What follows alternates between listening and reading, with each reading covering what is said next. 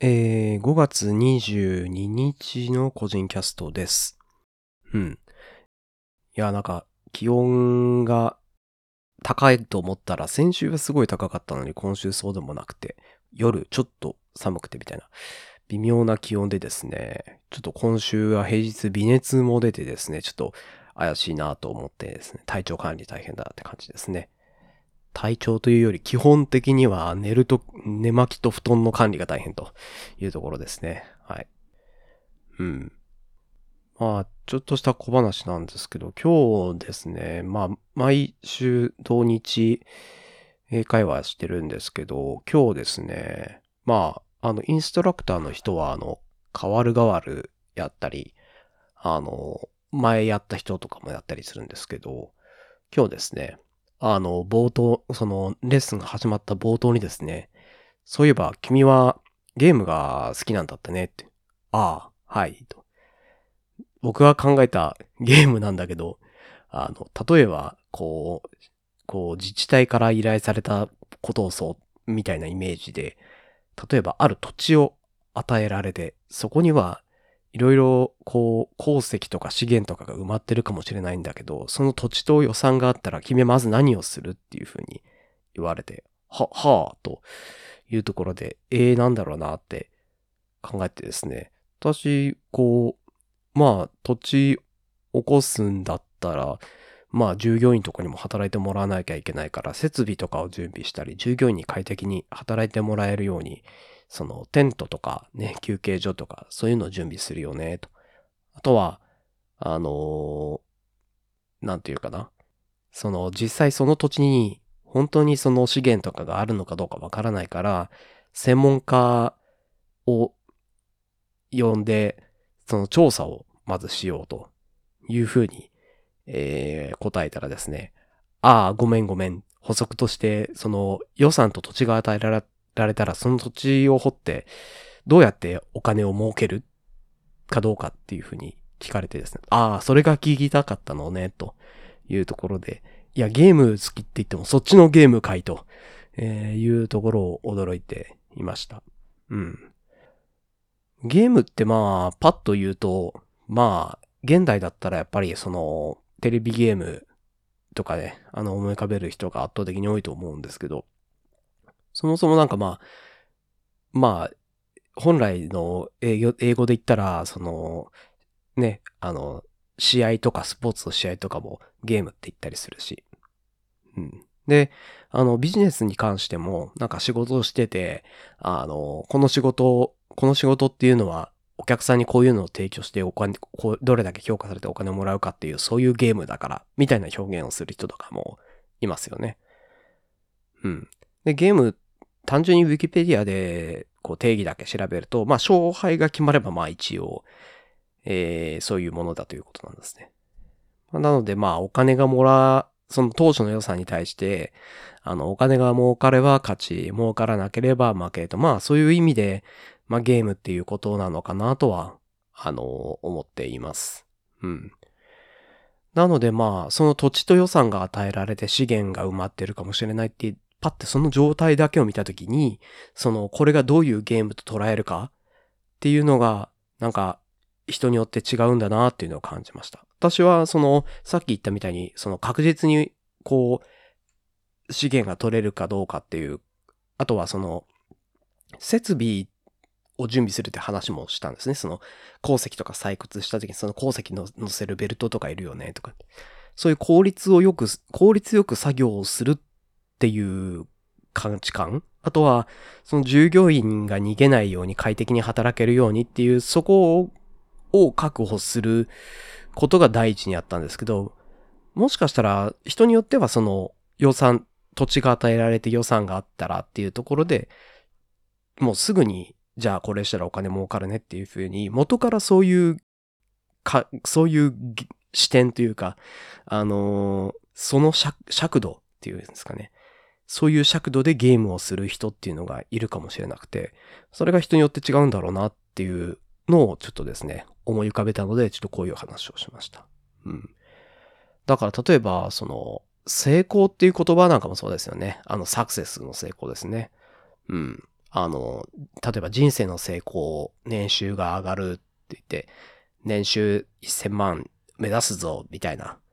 ビジネスでお金儲けるぞ、みたいな人はまあ、人生っていうのはまあそういうゲームなんだろうなと。うん。まあ、一方で、あの、SNS で 5000兆円欲しいって、ね、お金、同じお金にしてもね、年収1000万とか2000万とか、えー、言うんじゃなくて5000兆円欲しいって言ったりしながら、こうね、和気あいあいとやっていくっていう人にとっては、まあ人生っていうのはまた別の尺度のゲームなんだろうなと。まあそもそも勝ち負けっていうのがない。人生はゲームとして考えてない。そういう人も、まあいると思いますね。うん。うん、まあそういうことを思い浮かべたなと、そういう小話でした。はい。こっから、こっからちゃんと、あの、今週の話題に行こうと思います。はい。今週は結構ですね、ニュースになった、ニュースにもな、なり、SNS でも話題になりっていうニュースがですね、いいニュース、悪いニュース、結構いろいろありましたね。うん。まあ、暗い話はするのはあれなので、こう明るい話でいきますと、いや、今週やっぱり一番明るいニュースといえば、あれですよね。ねあの、インターネットエクスプローラー11の終了ですね。はい。明るい、明るい、いい話題ですね。素晴らしい話題ですね。はい。えっと、正式に発表されましたんで、えっと、2022年の何月だっけ ?6 月15日ですね。うん。で、これ Windows 10上っていうところで、これまあ、の、完全に全ての媒体で終了という、すべての OS 上で終了っていうわけじゃなくて、あの、まあ、コンシューマーとかの、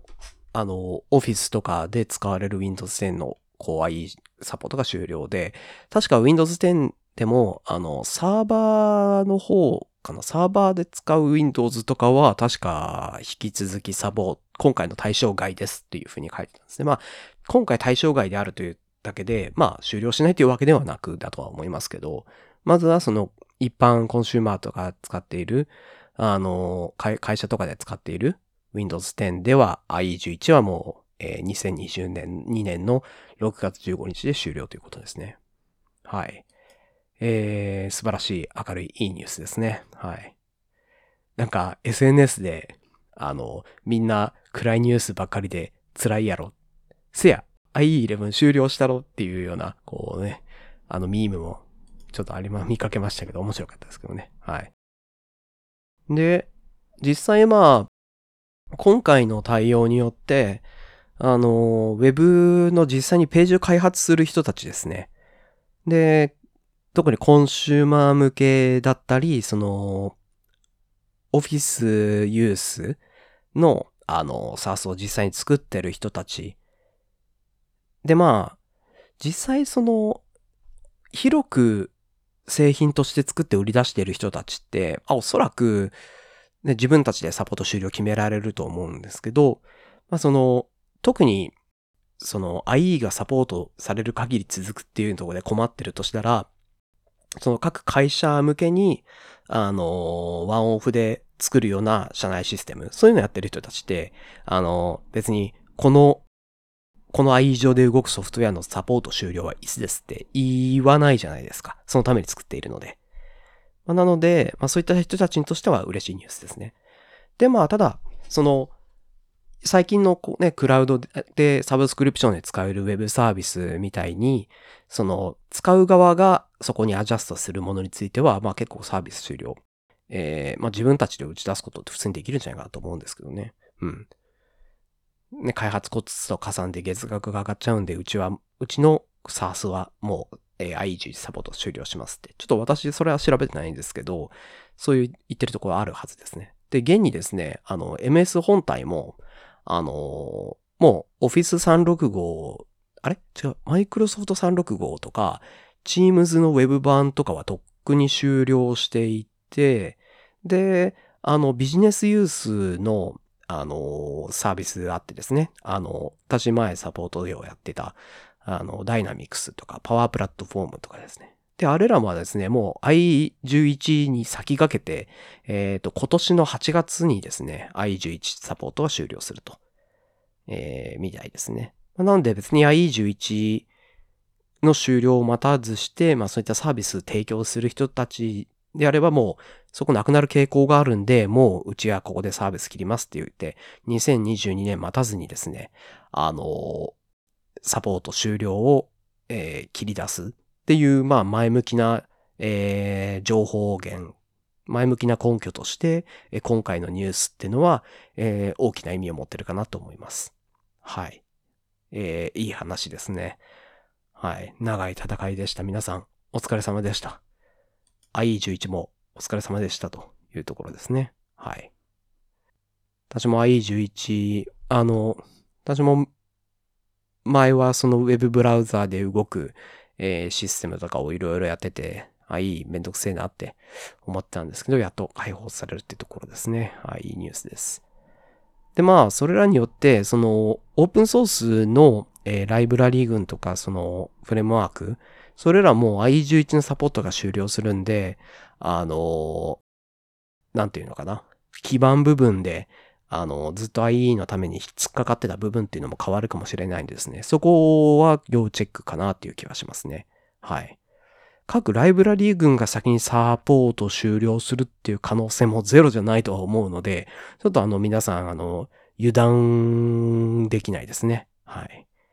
ちょっとそこは、あの、適宜、各サービスが E11 サポート終了に向けてどういう動きをしていくかっていうのは自分が使っているプラットフォーム、えー、ライブラリー群とかチェックは、えー、をしていきましょうというところですね。はい。というお話でした。はい。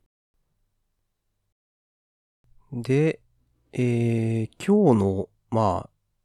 メインというか、大きな話なんですけど、今日、あの、気になる、えー、まとめ、トゥギャッターのまとめをですね、見かけてですね、えー、その名前、タイトルとしては、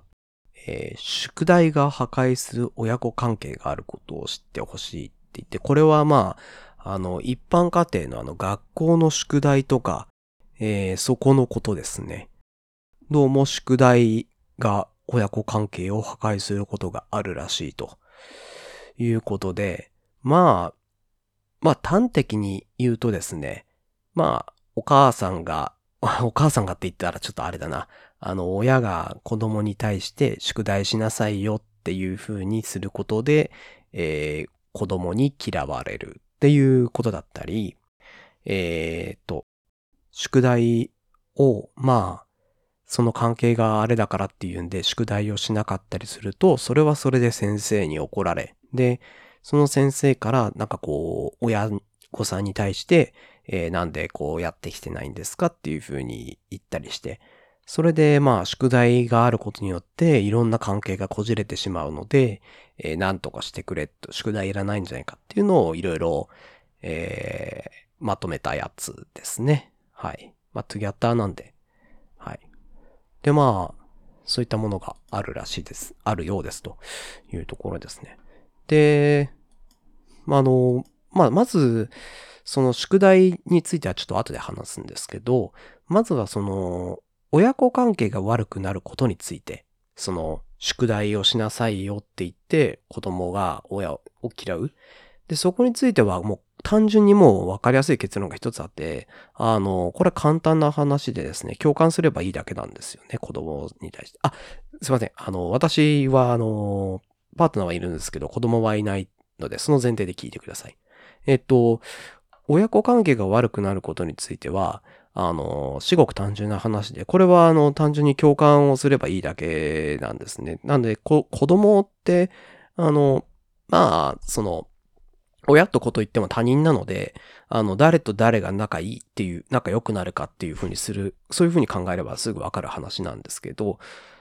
まあ、単純にそのね、子供がまあ、そりゃ、そりゃ宿題嫌だろうというので、まあ、宿題嫌だけど、こうこうこういう理由で、あの、宿題をやってほしいと私は思っているのよっていうふうに言って、まあそこで納得できればいい。納得できればそれで仲悪くなることはないし、納得しなければそこでまた違う、あの、検討すればいいだけなので、あの、これは単純な話ですね。うん。あの、会話を、会話して共感を、えー、共感をスタート地点として会話をしていけばいいだけの話ですね。で、まあ、これで親子関係が悪くなってるんだっていうってことは、おそらくなんですけど、その、別に子供とか関係なく、その人間、その他人、例えばチームワークとかが、まああんまり得意じゃないんじゃないのかなとは思いますね。うん。もし、いや別にそんなことない。私仕事に普通、仕事で普通に他の人とできてるよって言うんだったら、それは多分相手の方がそれができるからですね。うん。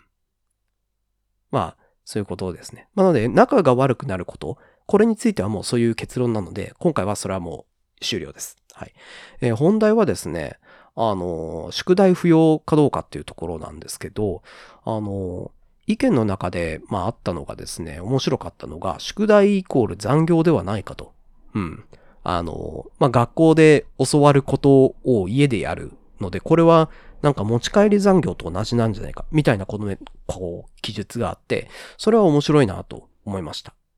なので、ちょっとそこについて、あの、深掘って考えてみましたという、今日の、それがお話です。はい。えっとですね。まあ、まずさっき、今言ったみたいに、まあ、意見としては、あの、宿題はまあ、言ってみれば学習内容なので、学校で、そのまあ残業って言ってる側の主張としては、宿題っていうのはその、学校で教わる学習内容なんだから、それは学校で本来教えるべきもので、その、その、その内容をわざわざ家に持って帰ってやるっていうのは、それはなんか学校側の怠慢だとか、えー、そういうことを書いてるわけなんですね。うん。ただまあ、一方で、まあ、今それを、それを見たときに、まあ、それはまあなるほどいう、そういう捉え方もあるのかもなぁと、ふわって思って、その時に思った私の代案としては、一方で、まああの、一方で、あの、親はですね、子供に対して義務教育を受けさせる義務っていうのが、まあ一応、法律で決まってるやつがありますよね。まあなので、その宿題っていうものが、その法律でこう義務教育の範囲として決まっているんであれば、そうなれば、親はその子供にさせなければ、させ、えー、させるべき、させなければ、義務だからさせなければいけないのか、宿題を。子供にさせなければいけないと、そういうふうな結論になり、なるだろうと。うん。なので、そもそも宿題っていうのが、その義務教育の範囲になってはどういうふうに決まっているか、そこがまあ争点になるかなと思います。はい。で、そこで調べてみたところですね。まあ、まあ、私基本的に調べるって言ったら ウィキペディア調べがスタートになっちゃうんですけど、えー、っと、で、そこ、ウィキペディアであるものの、文部科学省の学習指導要領で書いてあって、あの、宿題って、まあ全部は読み上げないですけど、学習の中で自ら課題を見つけ、自ら学び、自ら考え、主体的に判断し、よりよく問題を解決するし、資質や能力を育成するとともに、ほがほがほがって、その、まあ、要約すると自主的なものであると、宿題は。そういうふうに書いてあるように見えますね。はい。で、まあ、実質、そのウィキミの中にも続き書いてあるんですけど、まあ、宿題を出すかっていうのは、まあ、法律では決まってないので、基本的にはその先生によりますよと。うん。で、なので、その、ここでですね、さっき言ってた、その、宿題っていうのは学校で教えるべきものを家に持ち帰らせているので、えー、残業だと。えー、そういうふうに言ってる結論につい、その意見については否定されましたね。宿題っていうのは別に学校の指導要領で学校で教えなければならないもの、これやらせなければいけないものに入っていないので、やらせなくてもいいわけなんですね。なのでこれは、えー、終了しました。で、えー、なのでですね、その、まあ、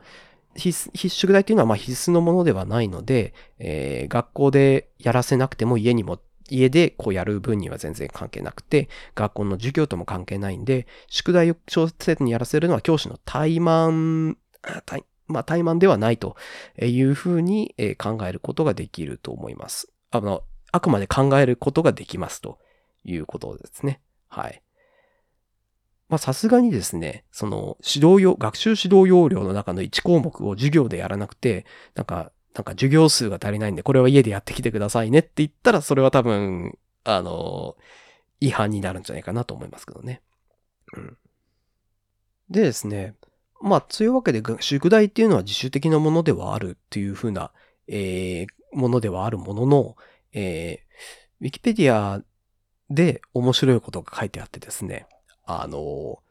まあ、宿題っていうのはですね、まあ、守ること、例えばま宿題やってこなかったら怒られるっていうふうにこう、さっき話があったと思うんですけど、あの、守ることができなければペナルティが課されるっていう、あ、これ、こっからちょっとウィキペディアに書いてあった文章です。守ることができなければペナルティが重ねれる、課されるっていう宿題のルールっていうのは、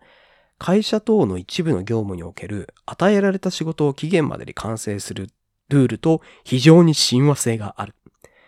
そのため、宿題を学校教育における社会訓練の一環として、えー、重要視する人も多く、宿題を期日までに提出できなかった生徒には、えー、教師が個別で、え、指導をする場合があるっていうふうに書いてあってですね、えー、この文章が、えー、ウィキペディアに書いてあるというのが、えー、面白くてですね、まあ、ウィキペディアってご存知の方もえー、通り、いる通りですね。あの、別に、あの、プロが書いてるという保証もなく、一般の人が編集することもでき、しかも書くことによって報酬が得られるわけでもないということなんですね。で、そういう人たちがわざわざ、こう、宿題っていうですね、まあ、ちょっと言い方あるんですけど、つまらない項目ですね。わざわざそのウィキペディアの宿題っていうつまらない項目をきっちり情報も集めて書こうっていう、えー、そういった宿題についてすごく市場で、まあ、ちょっとついたらあれだな。あのまあ、その宿題についてそういうことをまとめて、宿題の良さを伝えようという人たちが書いている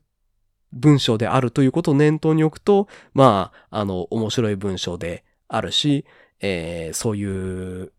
ウィキペディアを編集することのできる、そういう文章を書ける人たちにとって宿題はそういうものであるという捉え方になっているということですね。うん。まあ、そういった、えー、意見はあるものの、まあ、当初さっき言った通り、あの、別に宿題ってその自主的な学習のためのものなので、まあ、あの、宿題が意味ないとかやめてとか思っている人がいるんだとしたら、まあ別に宿題って別に必須のものではないんで、あの、こうこうこういう理由でっていう風にすればやらなくてもいいですし、まあそれで教師が、もし、その宿題、それはまあ、何の理由もなく宿題やってきませんでしたって言ったら、それは先生は怒るしかないんで、まあ、あの、子供の宿題が、あの、あるんだとしたら、で、その中に、まあ別にこんなやらな、めちゃめちゃくちゃ量が多いからやらなくてよくねって思うんだったら、あの、やらないものを、まあ、これはやります、これやりませんっていうふうにして、その理由とともに先生になんかこう、一筆添えて、ね、学校に宿題持ってくときに、まあ、この宿題やらなかったからこれ持ってきなさいって言って先生に読んでもらって、なんかあったら、あの、親に言ってね、親がこうこうこういう理由で宿題をやらなくてもいいよって言いましたっていうふうにですね、あの、そういうふうにしてですね、あの学校と親と、あの学校と家庭と、そういったコミュニケーションを進めていけばいいかなと思います。まあ、もしくは、あの、宿題代行サービスっていうやつですね。えー、私も、あの、聞いたことはあって、えー、なんかそういうのあるなっていうのをですね。まあ、サービス、ビジネスっていうのはどこからも生まれてくるもんだなというふうに感心しました。うん。けども、そこでちょっとふと思ったのがですね、あのー、まあ、宿題をやる。まあ、お金を払って宿題をやってもらうっていうことですね。で、これってまあビジネスになったっていう話なんですけど、さっきですね、宿題が残業みたいなものだっていう話しましたよね。で、それに、その宿題は別に必須のものではなく、あの、学校側が家庭に与える学校側が判断したタスクであるということですよね。ということは、もし、その学校側、教師側が本当にこの宿題を生徒たちにやってきて、絶対にやってきてほしいって言って、しかも、その、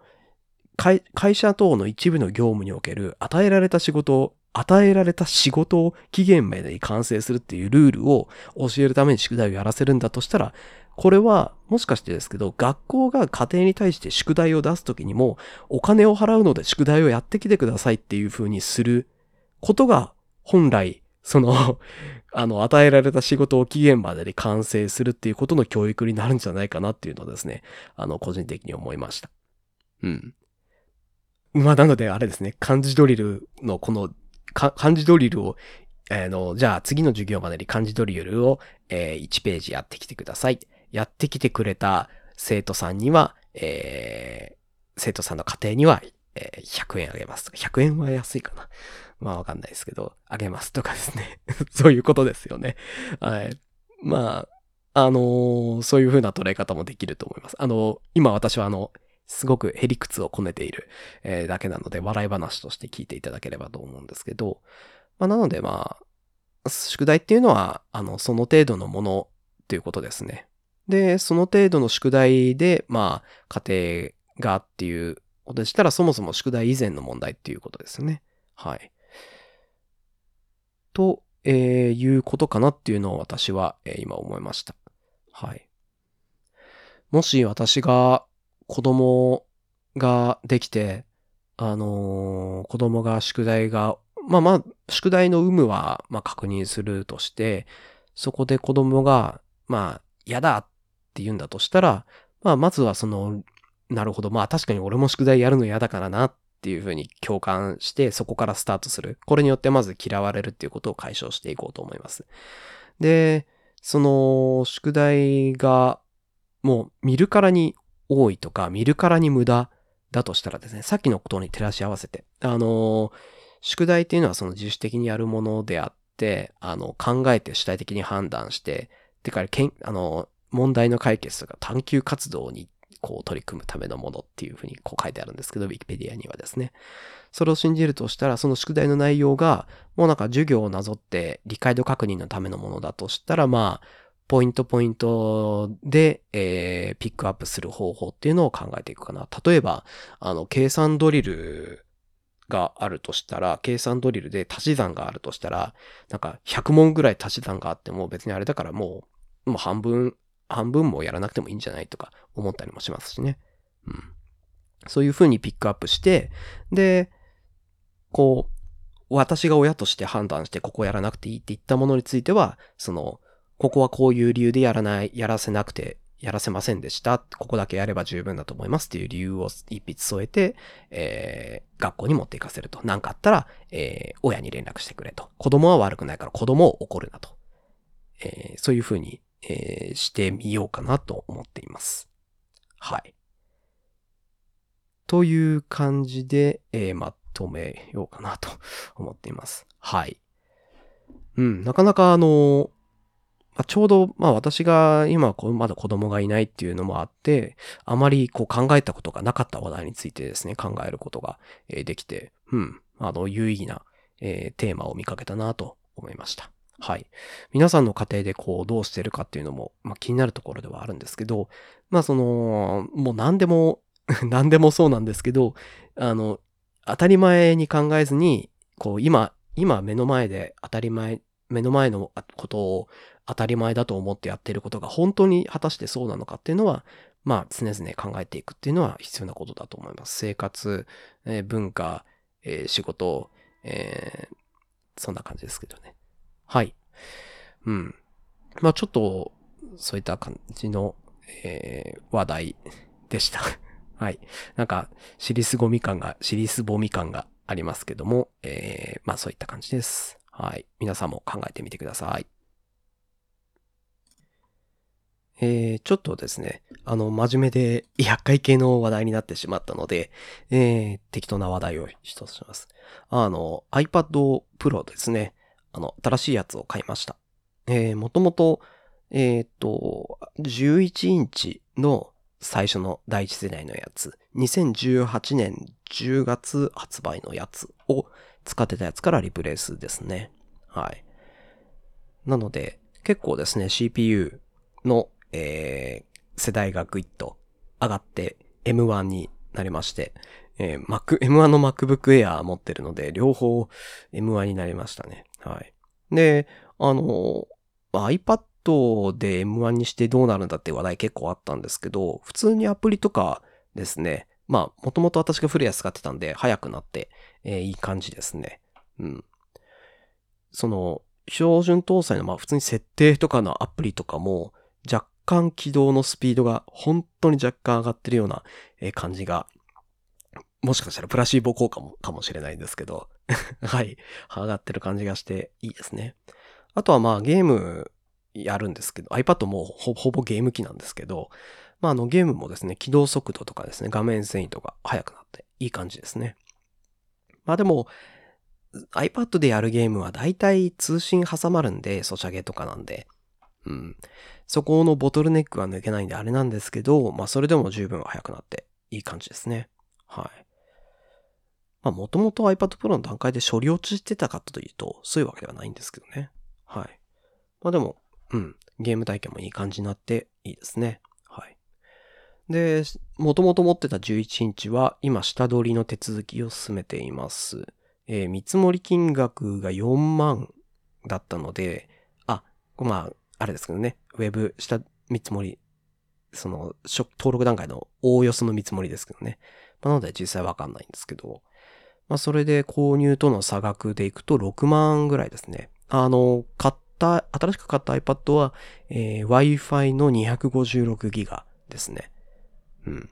で、元々が64ギガだったので、容量も増え、CPU も速くなり、で、あの、まあ、ちょっと下手ったであろうバッテリーも新しくなり、これが6万円だったんで、まあまあまあ、えー、いい買い物だとは思いますね。ただ、下取りがですね、私 MacBook Pro の時も下取り結構厄介だったんで、あんまりいい思い出がないんですけど、今回もですね、下取りちょっと一手続き、一手間ありまして、あの、やったことある方ならわかると思うんですけど、あの、Apple の下取りって、あの、サードパーティーのサイトにですね、えー、行って、そこで千年月日とか入れたり、あとは証明書類ですね。あの、個人の、あの、識別するためのものですね。それをですね、写真アップロードしなきゃいけないんですね。で、2種類あげ、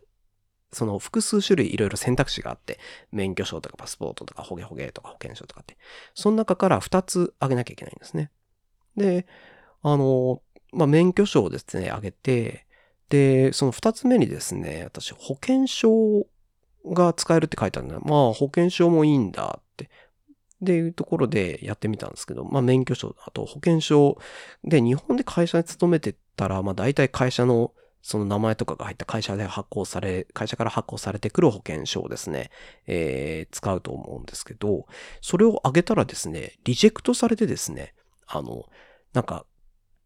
社員証とかそういったものはダメです、みたいなこと言われてですね、保険証って書いておるのになんやねん、みたいな、えー、なってですね。まあ、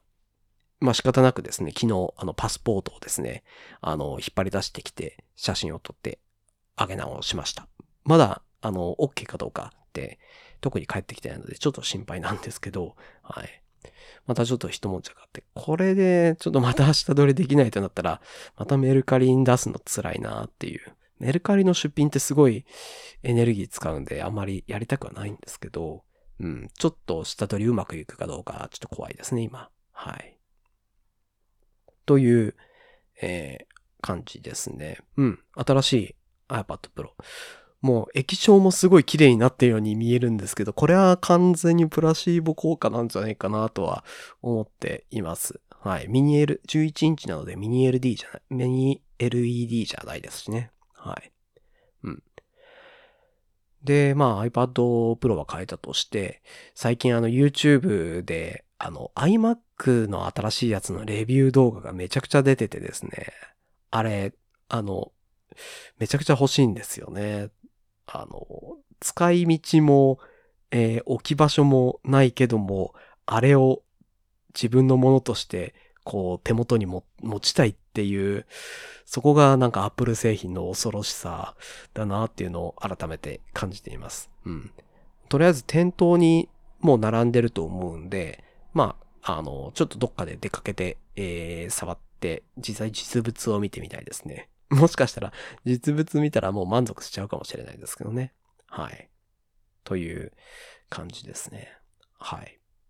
PC ですね。私今メインで使ってるマシンは、えー、レノボの ThinkStation の Tiny っていうやつを、えー、まあ、こうやって収録とかしているメインのデスクトップ、プライベートのメインマシンとして、え、使ってるんですね。で、MacBook Air の方は喫茶店とかに行って、あの、こうネタ集めたりとか、ウェブ上でできることをやったりとか、そういうことをするときに使うんですけど、メインのやつを置き換える理由も今のところないのでですね。うん。で、Windows のソフトを動かしたいというのもあるので、自作 PC したいなと思いつつ、でも、そこまで重いことしないしなっていう状況があって。うん。まあ、それに部品もないというのもありますしね。はい。まあ、しばらくはこのセットアップでいくんじゃないかなと思っています。はい。というガジェット話でした。はい。今回はこのぐらいにしておこうかなと思います。もう5月も終わりそうな感じがしてきて 終わりそうな感じがしてきてってなんだろうっていう話なんですけど、うん。気温も微妙な中で、梅雨がですね、今年すごい早く、もう、もう梅雨入りしたのかな？そういう風な状況になっていて、あの、そう、湿気がすごくて、えー、エアコンのドライをですね、かけたいとかかけたりとかするんですけど、寒いんですよね。まあ 気温が低くて。なのでちょっと大変なんですけどですね。まあ皆さんもほんのり体調管理は気をつけていただければと思います。はい。えというわけで、えー、何かフィードバックですとか、話してほしい話題などありましたら、ハッシュタグ個人キャストでツイートしていただけると大変嬉しいです。えー、じゃあ今回も、えー、聞いていただいてありがとうございました。それでは。